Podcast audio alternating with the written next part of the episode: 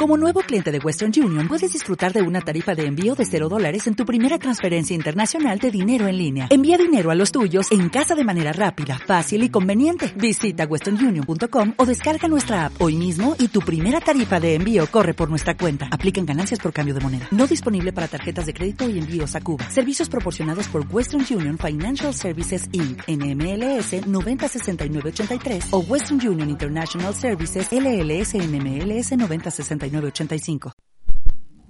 bueno, buenas tardes. Estamos aquí en el Instituto IES Caña de las Heras y vamos a hacer unas varias preguntas sobre la familia a una orientadora de aquí del centro. ¿Te puedes presentar? Sí, hola, buenas tardes. Soy Victoria Cuello y, como bien has dicho, soy una de las dos orientadoras con la que cuenta el IES Cañada de las Heras. Bueno, te voy a hacer unas preguntillas para que nos cuente un poco la relación familia-alumnos por ejemplo, ¿qué papel juega la familia en el proceso educativo de los jóvenes?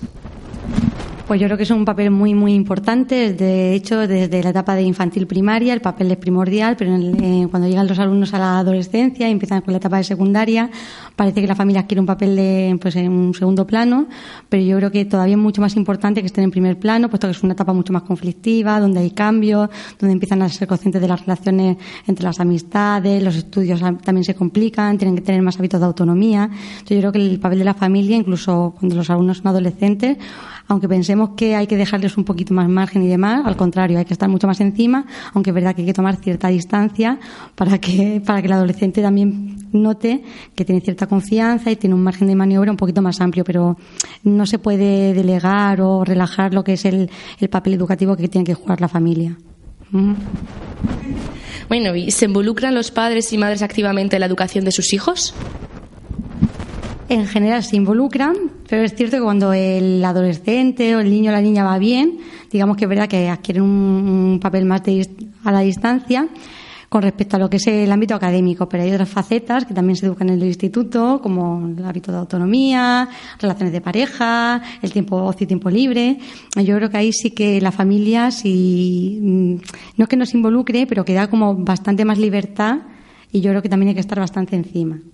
¿Vale? O sea, se involucran, pero cuando muchas veces se involucran es cuando empiezan a aparecer conflictos, problemas y a lo mejor el papel preventivo como que se deja un poquito de, lado. Se achaca cambios o conflictos al tema de la edad, bueno, ya pasará, es una época y a lo mejor hay veces que cuando no se dejan a tiempo es verdad que la implicación empieza a surgir más cuando ya está el conflicto generado. Mm.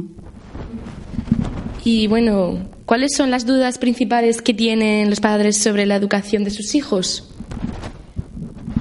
Bueno, pues eh, hablando de los alumnos que tenemos en el instituto, si nos centramos en la etapa de secundaria, eh, varía mucho de un curso, por ejemplo, a otro. Por ejemplo, en primero de la ESO, en segundo, los padres suelen estar más preocupados por el tema de las relaciones de amistad, los grupos, las compañías. Lo académico, si va bien, pues es verdad que es una continuación con respecto a la etapa de primaria. Si nos vamos ya a cursos de tercero o cuarto de la ESO, los padres empiezan a estar muy preocupados por salidas o itinerarios educativos, salidas profesionales, qué tipo de optativas puede escoger mi hijo, esas optativas a qué le van a condicionar, qué tipo de puertas se abren o se cierran en función de una modalidad de bachillerato, un ciclo formativo. Es verdad que conforme los alumnos van creciendo, yo creo que las preocupaciones se centran más en lo que es el itinerario educativo profesional y cuando los alumnos son más pequeños, primero segundo de la ESO, sigue siendo una continuidad con primaria, que el alumno esté bien en clase, que esté contento en casa que disfrute de las relaciones sociales, que no abandone los estudios, pero es más una continuación. Por lo que yo noto así a nivel de departamento. Mm. Bueno, pues continuamos con esta entrevista y ahora te voy a preguntar si los padres son conocedores de los, de los problemas que tienen sus hijos. A ver, son conocedores, pues hay de todo. Yo creo que lo que pasa es que hay un cambio generacional bastante importante. Hay que pensar que cuando los padres de nuestros alumnos, sobre todo de bachillerato o ciclos o los últimos cursos de la ESO eran adolescentes, no tenían las mismas problemáticas que tienen ahora. No existía el móvil, no había redes sociales, no había tantas salas de juego, no había tanta libertad. Entonces, ¿los padres conocen las preocupaciones, los conflictos de sus hijos? Pues en parte sí y en parte no, porque es muy difícil comparar cuando ellos eran adolescentes a la adolescencia que están viviendo ahora mismo sus hijos.